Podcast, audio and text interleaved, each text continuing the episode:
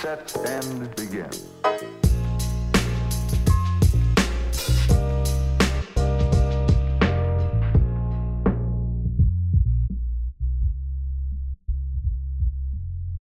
Muy buen día a todos.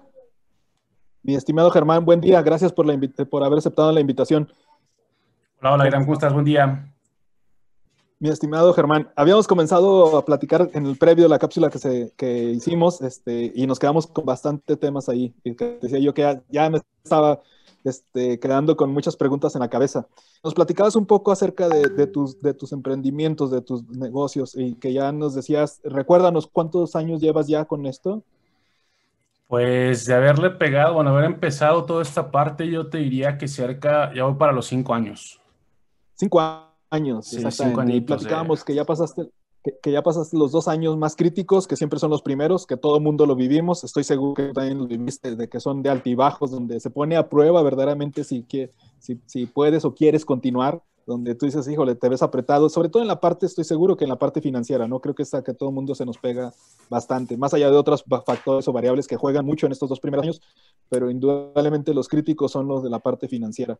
Este, hablábamos de que cómo es también de lo de tus colaboradores como tal, que decías que eso también lo, lo tienes bien claro, que no los ves como, que los veías, hasta decías tú mismo que como parte de tu familia, o sea, que tienes ya ahora la responsabilidad de ellos como tal, de, de darles una, una, gratificación por todo lo que colaboran en los proyectos que colaboran.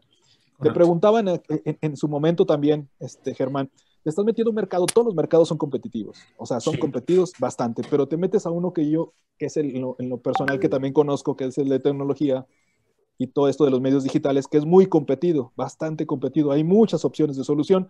Lo que siempre digo también es, el pastel es muy grande y alcanza para todos, pero de todos modos estás compitiendo aquí la pregunta que te hago así de entrada, de cajón, es, ¿qué te ha hecho mantenerte en estos, en estos años que comentabas, de esos siete años? ¿Qué, qué, valor generas que, que, te mantiene?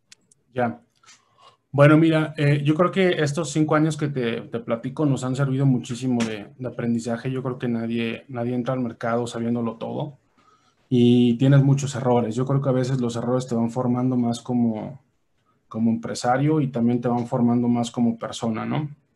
Eh, algo que hemos aprendido muchísimo dentro de, este tiempo es, eh, en efecto, hay mucha competencia, todo el mundo, anteriormente, pues tú, si pensabas en soluciones tecnológicas, tenías que pensar fuera de México porque pues no había realmente aquí en México quien fuera capaz de desarrollar cosas interesantes. Hoy en día no es así. La misma tecnología nos ha llevado a acomodarnos en casa, sentarnos en una silla y, y pues prácticamente todo el aprendizaje y conocimiento está en las plataformas de streaming, ¿no? Eh, eso, eso ha abierto muchísimo pues, la caja de Pandora prácticamente y, y, ha generado que exista muchísima competencia.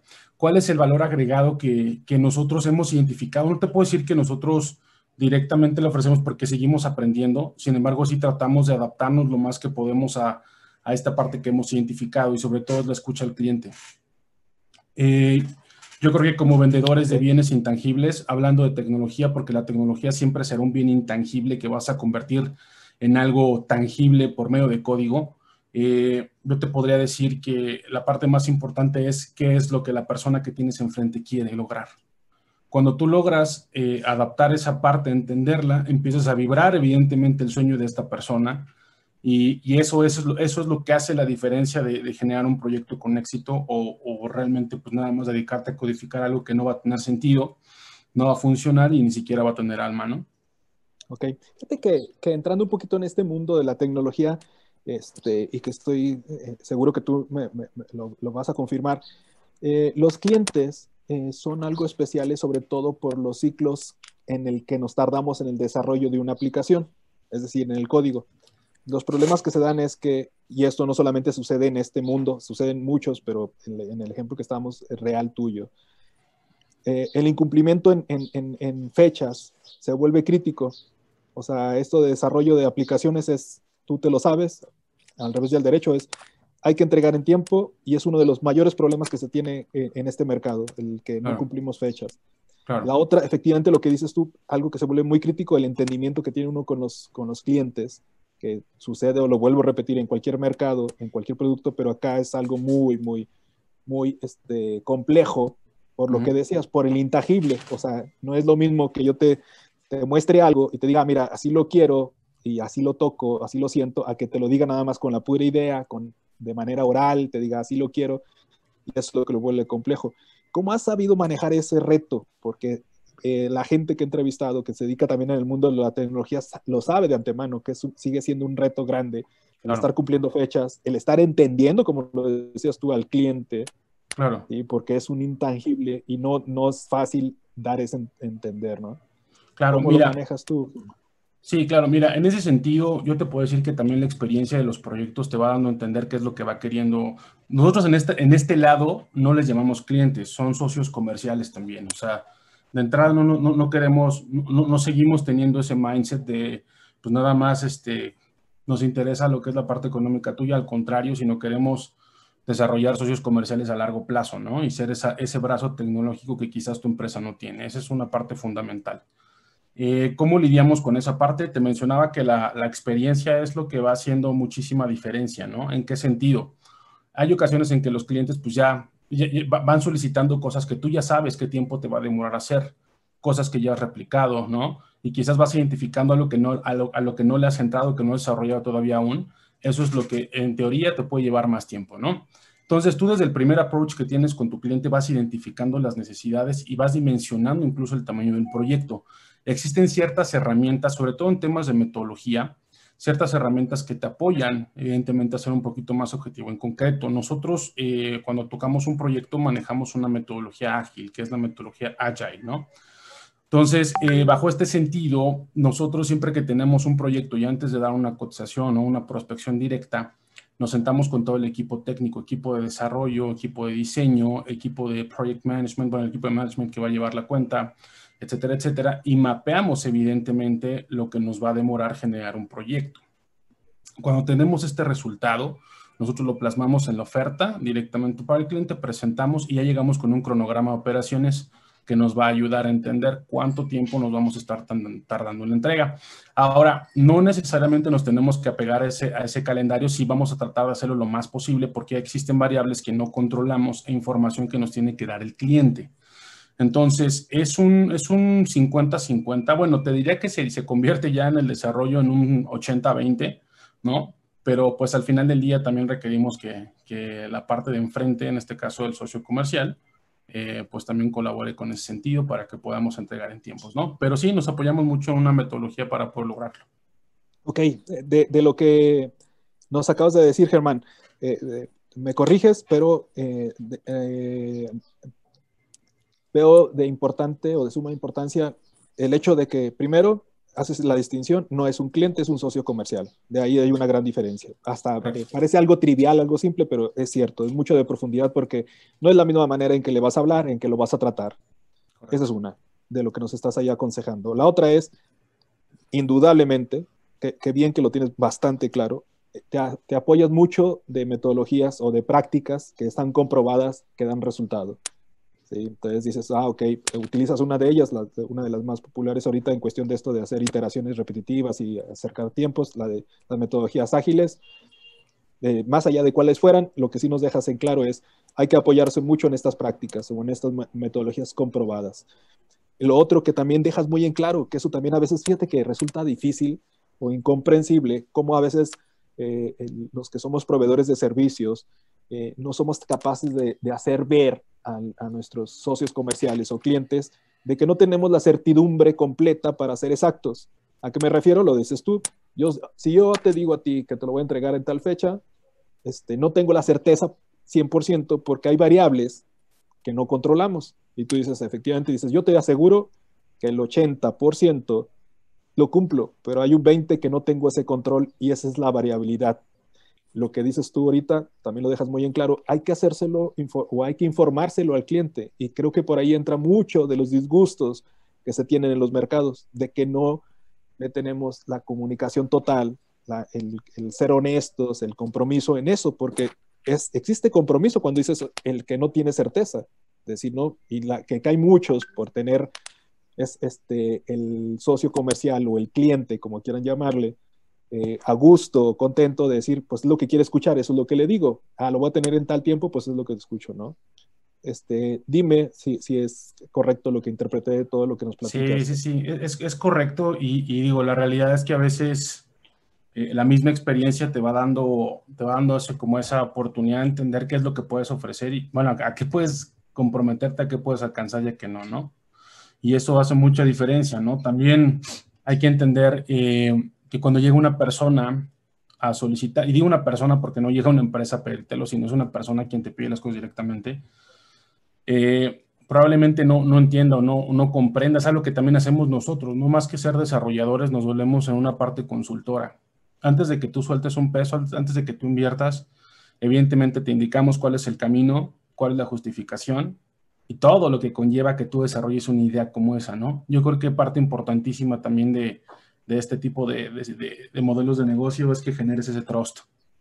Entonces, cuando tú acompañas al socio comercial de la mano, no solamente para venderle un producto, pero si no lo acompañas guiándolo en todas las cosas, porque también es un conocimiento, parece una apertura, es un lenguaje que no conoce independientemente de los lenguajes de codificación de los programadores, es un lenguaje que no conocen, únicamente quieren ver materializada una idea. Entonces, cuando tú los, tú los, los apapachas y los abrazas en ese sentido, eso es lo que al final del día hace la diferencia para que tú empieces a generar un canal de comunicación que te permita ser claro y objetivo en tiempos de entrega, ¿no? Ok. Ahora, ahora bien, fíjate de, lo que comentas, Germán, eh, eh, que también es mucho de lo que hay que, creo que compartir y, decir que sí funciona y, y, da resultados excelentes. La parte de lo que estabas comentando de educar al cliente, porque el experto, entre comillas, eres tú. Sí. Digo entre comillas porque a veces resulta que el cliente es hasta más experto que uno en, en diversas situaciones.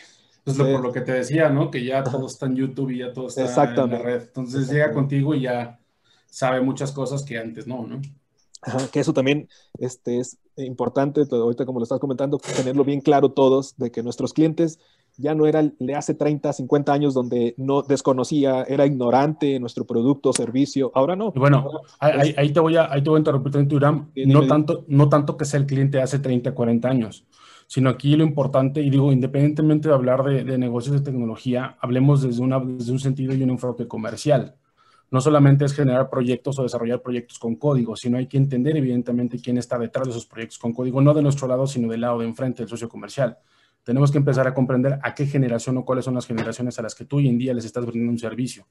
Entonces estamos hablando que los millennials y los que vienen atrás, los generación Z, pues son chavos que evidentemente ya no son los de hace 30 o 40 años. Entonces eso hace muchísima diferencia en el lenguaje y en la manera incluso de, de poder aterrizar proyectos, ¿no? Sí. ahora bien, fíjate que, que, que, tal cual lo que estás diciendo, aprovechando el comentario, este, indudablemente eh, la, forma en cómo te comunicas con tus colaboradores, porque están también en ese, e, e, e, en ese mundo. Este, me imagino que tienes gente joven, ¿sí? Eh, colaborando contigo, pues también es, otra forma también de, estarlos este, tratando, de estarlos administrando, ¿sí? que me imagino que también por ese lado llevas un aprendizaje. Hablando de tus colaboradores, ¿cómo le haces para comunicarles el objetivo que persigue la organización en la que están, la que, en la que todos están emprendiendo? Bueno, yo creo que aquí eh, te puedo decir que hay muchos factores que se involucran y hay que, hay que empezar a como agarrar la onda en temas de, puede sonar mucho a cliché, pero yo creo que siempre es tener bien claro que es un jefe y que es un líder. Eso es lo primero, lo básico y lo primordial. Cuando tú tienes bien claro cómo quieres, eh, digo, te lo voy a decir de manera personal, cómo quieres que te traten o cómo te gustaría recibir ese guidance. Cuando tú tienes esa parte, entiendes también cómo debes de comunicarte con las personas que colaboran contigo. Esa es una parte bien fundamental. Eh, una, segunda, una segunda instancia es, te podría decir, yo, mucho, yo soy mucho de, de, de feel, ¿sabes? De platicar con las personas, de tomarme el tiempo de saber, las, las personas que colaboran conmigo siempre voy más allá única, no solamente de, pues, de realizar acciones, ¿no? Sino, oye, pues, ¿cómo estás? ¿Cómo te va en la vida? ¿Qué onda? Siempre pregunto, ¿tienes familia? Y al inicio, ¿no? Cuando vamos a generar una interacción. Y siempre trato, antes de, abordar cualquier tema de, de, este, de relevancia en temas de chamba, siempre trato de preguntar cómo está la persona, ¿no? O sea, no, no soy una persona que va directamente al objetivo. Hay ocasiones en las que sí es urgente el tema y, oye, ¿cómo estás? Espero que estés bien y te vas directamente a ese asunto, ¿no? Entonces, ahí hay dos cosas en donde tú vas, vas este, pues, alineándote y sobre todo siendo congruente con la parte que tú quieres transmitir con los colaboradores con los que estás, ¿no? Una tercera parte, eh, te diría que tiene mucho que ver cuáles son los valores. Los valores es importantísimo. Que la persona que tienes como colaborador contigo tenga, si no los mismos valores, estén alineados sobre la misma línea, en el sentido de que tú sepas con quién estás trabajando, ¿no? Y eso delimita muchísimo, eh, pues evidentemente, pues los alcances y sobre todo cómo te puedes llegar a llevar con esa persona, ¿no? O sea, en, este caso yo trato siempre de tener gente muy humana alrededor de, lo que son las, las, empresas que tenemos y pues en ese sentido preocuparnos siempre. todo lo que es trabajo, Irán, yo creo que al final del día se aprende. Todas las habilidades son aprendidas, ¿no? Pero que tú seas una buena persona es un poquito complicado por, por las experiencias y por, por las cosas que uno lleva, ¿no? Sobre la vida. Entonces yo creo que para nosotros es muy importante esa parte, tratamos de darle mucho peso y cuando nosotros logramos transmitir esa unidad, pues es más sencillo bajar el decir, oye, este es el objetivo al que queremos llegar, ¿no? Ahora, como líder, te decía al, principio de, esto, como líder vas identificando cuáles son las necesidades de, tus colaboradores, ¿no? Entonces, ¿me entiendes? Que al final del día, pues sí, todo, todo termina en una necesidad este, económica, porque pues, por eso trabaja todo el mundo, es una realidad. Eh, sin embargo, pues te vas dando cuenta, al momento de conocer un poquito más de la, de la, persona que está contigo, pues te vas dando cuenta qué, tan, qué tanto peso tiene el apoyo que tú le estás generando y evidentemente ese compromiso con esa persona, ¿no? Sí, eh, muy cierto todo lo que dices, Germán. Eh, qué bueno que nos lo compartes. Eh, el saber de antemano que con quien estás tratando es una persona, bien dicho eso. O sea, no es, este, una, no es alguien ajeno y que no deberías de tener sensibilidad. Ahora que lo mencionabas con esto de las nuevas generaciones, que hay de por sí lo que es la famosa gratificación emocional, que ahora ya tiene algunos par de años que se está manejando, ya, ya no tanto en lo que decías tú, pues sí, perseguimos un, un fin monetario, pero ya nos hemos ido dando cuenta que las nuevas generaciones, pues sí persiguen eso, pero también persiguen un buen estado de, ámbito de trabajo, el, buen trato y lo que estás diciendo, o sea, es muy cierto, eso de, saber que tienes una persona y que tienes primero que preguntar por la persona, más que como de un trabajador nada más, ¿no? Correcto. Eh, ahora bien, eh, una, cambiando un poquito de tema, este, Germán, Platícanos un, poco, ¿qué has hecho en la parte de la administración de tu negocio o de tu emprendimiento? ¿A qué me refiero? Eh, me corrige si me equivoco, tú tienes una formación técnica, ¿sí? ¿Estoy correcto? Sí, pues bueno, técnica como todos, ¿no? Tengo mi licenciatura y al final del día, pues este, también tengo mi formación por, por, este, por la parte del mercado, ¿no? De lo que nos hemos dedicado a, ese tipo de proyectos, ¿no? ¿Por qué te pregunto esto? Fíjate que la mayoría que le he preguntado es, está más, por llamar de alguna forma, más metido en la parte técnica o así empezó su negocio. Son pocos los que he entrevistado o he tenido la fortuna de tener charla con ellos, de esos emprendedores o empresarios, donde uno que otro fue ya administrador en su formación académica o ya por experiencia, era financiero, contador, y se le facilita un poco este mundo o el ámbito de la administración de tu negocio. En tu caso, ¿cómo ha sido? En mi caso, por ejemplo, yo no, yo vengo de una formación técnica. Yo soy malísimo, entre comillas, ya. de la parte de administración, pero me apoyo socios. En tu caso, ¿cómo le haces en eso? Bueno, te cuento, yo también soy comercial. O sea, yo estudié la carrera de Administración de Negocios Internacionales. Eh, he estado ligado a toda, a toda mi vida al tema tecnológico desde mi papá.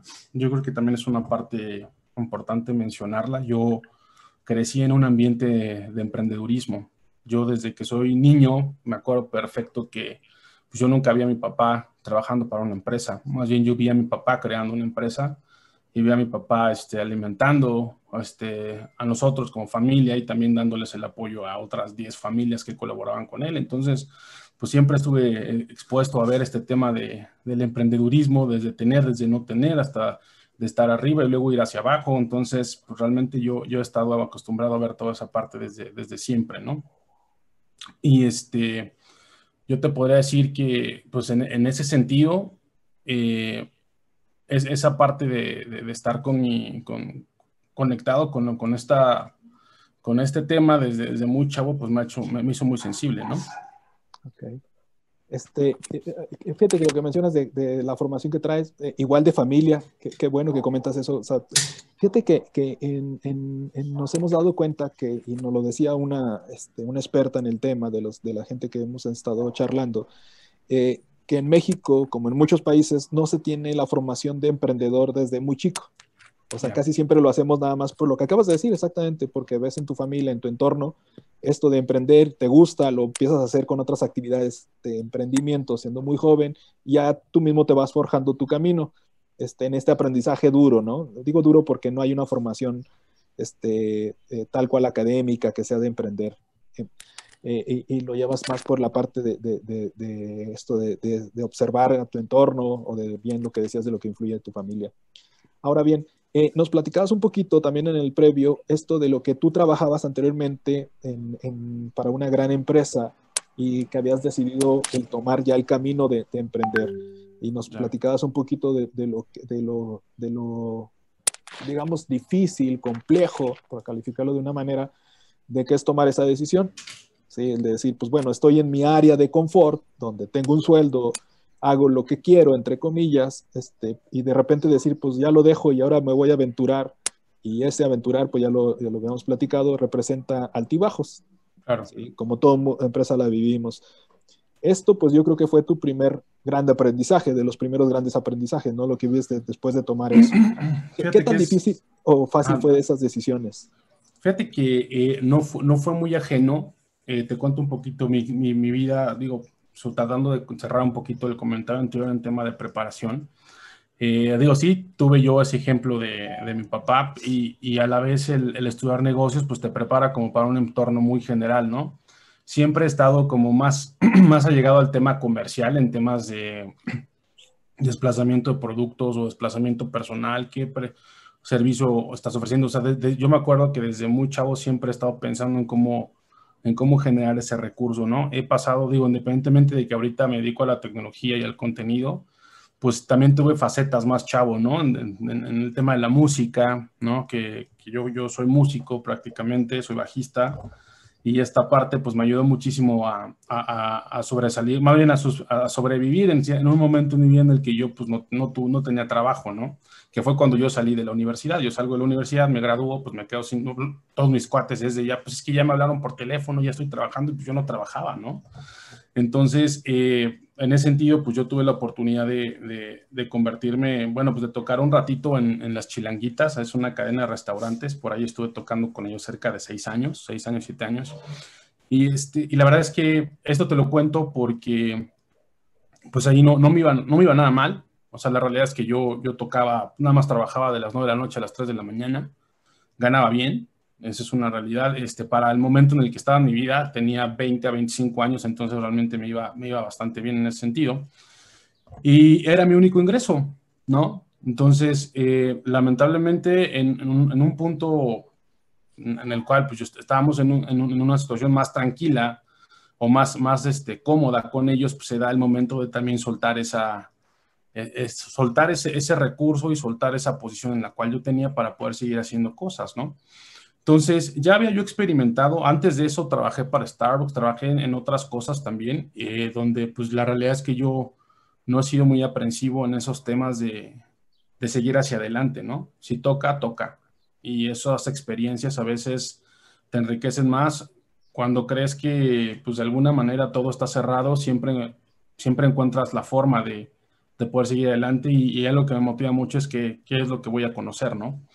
Entonces, eh, yo te puedo decir que ya he estado yo experimentando, ya he estado yo en contacto anteriormente con este tema de, de soltar los recursos, de, de, quedarme sin nada, de decir, híjole, ahora para dónde voy. O, por ejemplo, el tema de la música es más complicado, ¿no?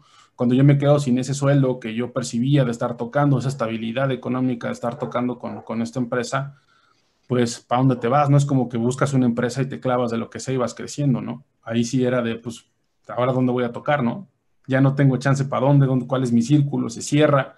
Entonces, eh, te empiezas a dar cuenta que en ese sentido, pues, una de las partes más importantes es comenzar a, diversificar tus opciones, ¿no? Eh, empiezas a comprender el valor, el valor de, de, decir, pues me quedo con una sola cosa o empiezo a entrarle a otras, ¿no? Yo tenía esa, yo tengo tengo el respaldo de, de mi carrera, pero te puedo decir que al final del día, pues no lo es todo. Yo te puedo decir que yo no he ejercido al 100% lo que estudié, al contrario, creo que la mayor parte de las cosas las he aprendido fuera e incluso el tema empresarial también lo he aprendido afuera, ¿no? con base a proyectos y a los golpes que te vas dando en, ese trayecto o en, ese camino, ¿no? Claro. Oye, Germán, platícanos un poquito sobre todo esto último que acabas de comentar. Eh, ¿qué, qué, durante estos años, cuál es la experiencia donde tuviste mayor aprendizaje, donde te hayas equivocado, eh, eh, obviamente porque lo desconocías, y que digas, esto me sirvió y me cambió de aquí en adelante? Pues los últimos 15 años de mi vida. sí, te puedo decir que yo, yo te ahorita en estos momentos, llega tu crisis de los 30 y te das cuenta que te has equivocado mucho, ¿no? Y te das cuenta que no dejas de equivocarte.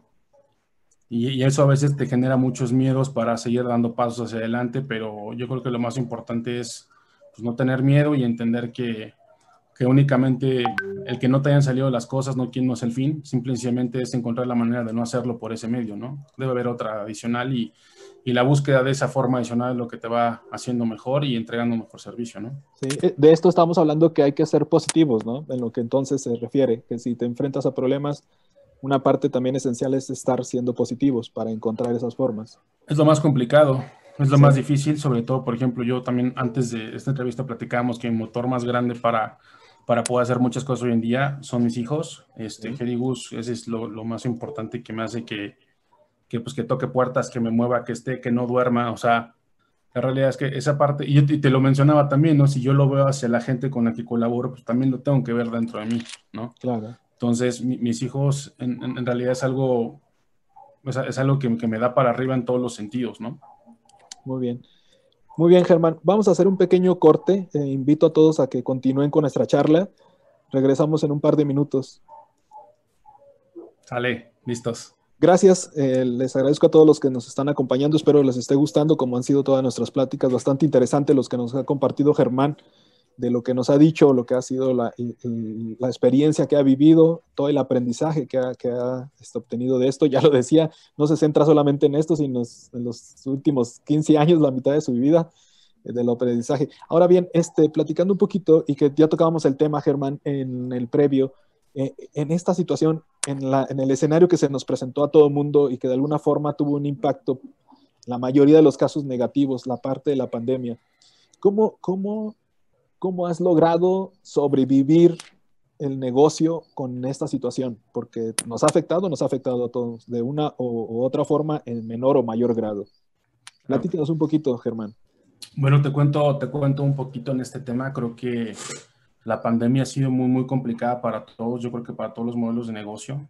Eh, te podría decir que cuando, cuando la pandemia empezó a salir, eh, y te cuento, digo, algo que que me pasaba mucho era eh, pues comenzar a, pensar en mis hijos, ¿no? No tanto en su salud o en, su, parte personal, ¿no? Sino en el tema de, híjole, se empezaron, se empezaron a cerrar muchas cosas, ¿no? Y, empiezas a, frustrarte en el sentido de, híjole, ahora, ¿de dónde vamos a sacar? ¿Cómo le vamos a hacer? Lo típico que te puede pasar como, como emprendedor, ¿no? Entonces, este, ¿qué es lo que pasa? O sea, tú tienes la oportunidad en ese sentido de, de este, pues prácticamente de tirarte o de comenzar a pensar en, en, qué forma vas a diversificar el negocio, ¿no? Si en este sentido eh, el modelo que tienes o tu empresa como tal no está generando esa parte, pues tienes que empezar a pensar a dónde me voy a mover o qué es lo que voy a hacer, ¿no? Para poder este, pues, tener una alternativa o algo adicional que te permita, pues evidentemente, este, subsistir en estos momentos, ¿no? Eh, la realidad es que en temas de tecnología, eh, nos movimos mucho a que, sí, en efecto, muchos de los negocios buscaban automatizar sus procesos por la forma en la que venían generando sus interacciones con las personas con las que estaban pues, comercializando algún producto o servicio, pero también esa parte, eh, el hecho de los proyectos como tal, o en este momento de pandemia, pues la mayor parte del capital se detuvo. Pudo haber proyectos buenísimos, eh, proyectos muy grandes, pero al final del día no existía el dinero para poderlos soportar, ¿no? Eh, las prioridades de las personas cambiaron. La prioridad más importante en la pandemia era comer, era subsistir y no tanto invertirlo en una plataforma, ¿no? Para poder, este, de alguna manera, automatizar los procesos. Entonces, fue complicado, fue complicado ahorita. La realidad es que comenzamos a ver la luz de, de la oscuridad después de cerca de un año de no estar este, pues, trabajando en esta parte y eh, de nuestro lado, pues también no bajar las manos, ¿no? buscar la manera de, es lo que yo te decía, ¿no? Al momento que te conviertes no solo en un cliente, sino en un socio comercial, pues tienes la forma y tienes la oportunidad de, de apoyar a las personas, ¿no? Entonces ahí vas encontrando, vas encontrando la manera, oye, pues mira, tengo ganas de hacer este proyecto, pero pues no tengo dinero, entonces pues vas de alguna manera entendiendo, ¿no? Oye, pues ok, vamos a hacerlo, te voy a apoyar, yo te lo desarrollo y vas generando, vas buscando las formas para que ambas partes vayan cumpliendo esa, ese punto, ¿no? Y pues es un ganar-ganar, tienes que buscar siempre ganar-ganar. Sí, muy cierto. Fíjate que en una de las pláticas que hemos dado, este, platicábamos de una estrategia que está comprobadísima a pasar de los años y de los ciclos, que es antigua, que son las alianzas. Y decíamos que las alianzas las haces entre tus proveedores, en, tu, en tus distribuidores, con tus clientes, los haces, esas alianzas que ahorita acabas de dar un ejemplo muy claro de esto, de estas alianzas, del saber en la situación que se encuentran tanto ellos como tú, y decir, ok, a lo mejor no tendré el capital ahorita, pero de alguna forma podré invertir algo que me pueda ayudar a sacar lo que yo deseo y a lo mejor tú te adecuas a, eso, a esos esquemas y ya generas una alianza, ¿no? Por dar un ejemplo este, de lo que has manejado para esta situación. Y es cierto, y esperemos así, lo esperamos todos, que, que vaya mejorando ya esta, esta situación. Parece ser que así va a ser, ojalá y así sea, a todos nos conviene. Entonces, eso pues obviamente te deja un aprendizaje, lo, lo, estabas diciendo de esto, este, de, de, esta época, ¿no? De lo que has vivido.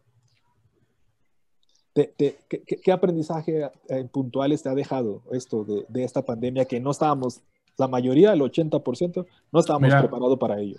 Yo te puedo decir, eh, yo creo que los aprendizajes más fuertes que me ha dejado la pandemia han sido aprendizajes personales, no tanto profesionales. Eh, el tema profesional pues siempre va a estar y, y, digo, la realidad es que yo, yo la vida ya la percibo de una forma diferente, ¿no? O sea, la, chamba y lo profesional, pues es trabajo al final del día y siempre va a estar ahí. Siempre va a haber una manera de resolverlo, siempre va a haber formas para poder llegar a la meta, aunque esté muy complicado el asunto, pues todo es base de comunicación y, y tratar de hacer las cosas para que salga, ¿no? Sin embargo, yo creo que la pandemia me ha dejado un sentido más, más este, un mensaje más personal, ¿no? Eh, creo que a veces eh, estamos, pues, eh, lo tenemos en la mente o no lo tenemos en la mente, más bien dicho, la oportunidad que tenemos de vivir. no, no, no, quiero sonar, te, repito, a cliché, pero sí, sí, sí te voy a transmitir esta parte tan, tan personal que creo que, que, a mí me marcó muchísimo en este tiempo, ¿no? Yo tuve la desfortuna de perder un familiar por COVID. Eh, perdí a mi, a mi abuelo, una persona con la cual conviví, muchísimo tiempo, una persona que, que, que me enseñó muchísimas cosas y, la forma en la que se fue, de no poder volver a ver a esa persona y de no, no poder este, estar en contacto con ella, la angustia en la que se mueven las personas creyendo que se van solas porque ya no puedo estar con ellas, ya no saben nada. Entonces, es realmente muy, muy complicado, es un ambiente muy complicado. Entonces, yo te podría decir que dos cosas. Eh, lo primero, me cambió la perspectiva totalmente de la muerte. La muerte creo para mí hoy en día es una parte bien importante que tengo muy presente y es para mí hoy en día la muerte el sentido más, más lindo y más, más grande de amor que puedo, que puedo comprender. La muerte te une en todos los sentidos, aunque haya circunstancias complicadas, siempre une a los seres humanos, ¿no? Entonces, hoy empiezo a ver a la muerte con ojos de amor. Y lo segundo y más importante eh, que me ha dejado este, como tener claro es, creo que a veces no dimensionamos el momento en el que estamos hoy en día. Y creemos siempre, porque por experiencia es, ay, gracias a Dios vivimos un día más, vivimos un día más. No, brother, no estás viviendo un día más, estás viviendo un día menos. Si somos objetivos, tenemos la oportunidad de abrir y cerrar ojos 70 años en esta dimensión, en esta fase de la Tierra, ¿no? Entonces, eh, ¿qué estás haciendo tú con esos 70 años, ¿no? ¿Qué tienes o esa oportunidad que tienes? Estamos hablando, yo tengo ahorita 34, entrados a cumplir 35 años. ¿Qué vas a hacer para trascender? El mundo cambia, el mundo camina y el mundo tú te vas y el mundo sigue. ¿qué vas a hacer? Y esa es mucho de las cosas que también te llevan a generar emprendedurismos, ¿no? Porque claro. empiezas a ser consciente y ya no es un tema personal, ya no es un tema económico, sino cómo vas a ayudar, cómo brincas al sistema. Lamentablemente vivimos en un sistema tan complicado, tan complejo, donde solamente unos cuantos se benefician y, el emprendedurismo es una forma de retar al sistema, ¿sabes? Es una forma de, ofrecer alternativas, es una forma de ofrecer opciones a todas las personas que vienen abajo y que quizás no tienen esa oportunidad de tener esa visión que tú estás teniendo, que tú estás teniendo. Evidentemente el hecho que estén contigo los vas a colaborar para que la tengan, para que se guíen o vayan hacia el mismo objetivo, pero la realidad es que muchas de esas cosas generan, o sea, más bien, esa es la misma necesidad de querer ayudar a las personas, ¿no? Todo se traduce en eso. Entonces, sí, la pandemia me, ha cambiado en ese sentido. Te puedo decir que hoy en día la vida la veo, hace cerca de un año, y medio yo me subí un Uber y platicando con el, con el, con el cuate del Uber me decía que pues, él era militar. Entonces le decía, oye, ¿sí es cierto? Y una de mis preguntas era de, oye, ¿sí es cierto que te hacen en Coco Wash? O sea, tú sí entregas la vida por la nación. Yo le, yo le preguntaba, ¿no? Y me decía, eh, mira, la, te, voy, a decir cuál es la realidad y qué es lo que nos meten en la mente. Y sobre todo, pues eso es lo que hace mucho, mucho hincapié, mucho factor, ¿no? Para, para poder defender a la nación. Dicen, a nosotros nos entrenan con la mentalidad de que al momento de que tú levantas un pie y sales de la puerta, estás muerto. O sea, nosotros no sabemos si vamos a regresar. Nosotros sabemos que nos levantamos y ya estamos muertos. Y tenemos que salir a sobrevivir. Entonces, ¿cómo vamos a regresar a la casa? Completos o dependiendo como sea. Depende mucho de, nuestras decisiones y depende mucho de lo que realmente hagamos en vida, ¿no? O sea, en temas de, del aprendizaje que vayamos llevando, pero nosotros tenemos en la mente todo que ya estamos muertos y eso la gente no lo dimensiona. La gente sale de su casa creyendo que es un demás, creyendo, saliéndose a comprar el cafito Starbucks, saliéndose a, a, comprar este, la ropita, saliéndose trepando al Mercedes, al BM, o sea, eso es lo que la gente disfruta, ese es su presente y realmente, no te digo que sea malo porque pues, la neta es que también a mí me late esa parte, pero creo que a veces el sentido, el sentido de, de las cosas que hoy en día tienes es, es lo que hace la diferencia, ¿no? Eh, yo hoy en día la vida la veo como una pila de celular. Cuando tú naces, naces con el 100%. Y de acuerdo a las cosas que tú vas escogiendo en tu vida, ya sea que la batería se te acabe más rápido, porque sabes que luego si lo cargas demasiado se te va consumiendo el litio y se acabó, ya no pasa nada. O si te la llevas tranquilo, pues vas bajando el porcentaje de, de, una manera tranquila y pues vas utilizando tu batería de alguna manera, de forma inteligente, ¿no? Entonces, justo esta parte que yo te menciono ahorita pues, se alinea mucho con los 15 años de, de regadas, ¿no? Entonces, creo que, que, son importantes porque las tienes que vivir, pero ahorita estoy en un punto de mi vida en donde si me queda un 50% de batería, quiero que ese 50% de batería sea, sea mejor. Perfecto, muy bien. Te felicito mucho, Germán, por por la filosofía que tienes, este, por el aprendizaje que has tenido. Te felicito bastante porque lo dijiste tú también en tu propia charla. Eh, es la, la, la, persona, pero la persona al último es lo que lleva el negocio. O sea, y lo dices tú muy claramente. El negocio, pues ese va a existir, estés o no estés, y se va a dar las cosas, pero creo que la parte fundamental de que ese motor funcione bien está en la persona y lo, nos lo dejas muy claro. Te felicito que tengas ese pensamiento. Eso hace buenos empresarios. Créeme que, te, que, que, eres de los que verdaderamente teníamos que ponerle más, apostarle más, este, tener ese pensamiento, o sea, el de personas al último. Pues te agradezco mucho, Germán. Me gustó mucho tu plática, bastante, este, sobre todo por todo lo que nos compartes, su, tu aprendizaje, que, que estoy seguro que muchos nos identificamos. Muchísimas gracias, Germán. No, me contrario, a todos que nos escucharon. Al contrario, aquí andamos a la orden y pues un gustazo. Aquí Perfecto. andamos cuando gusten. Muy bien, muchísimas gracias. Un abrazo, Germán. Un abrazo para todos, que estén muy bien, cuídense. Los espero Hasta en la luego. próxima. Chao.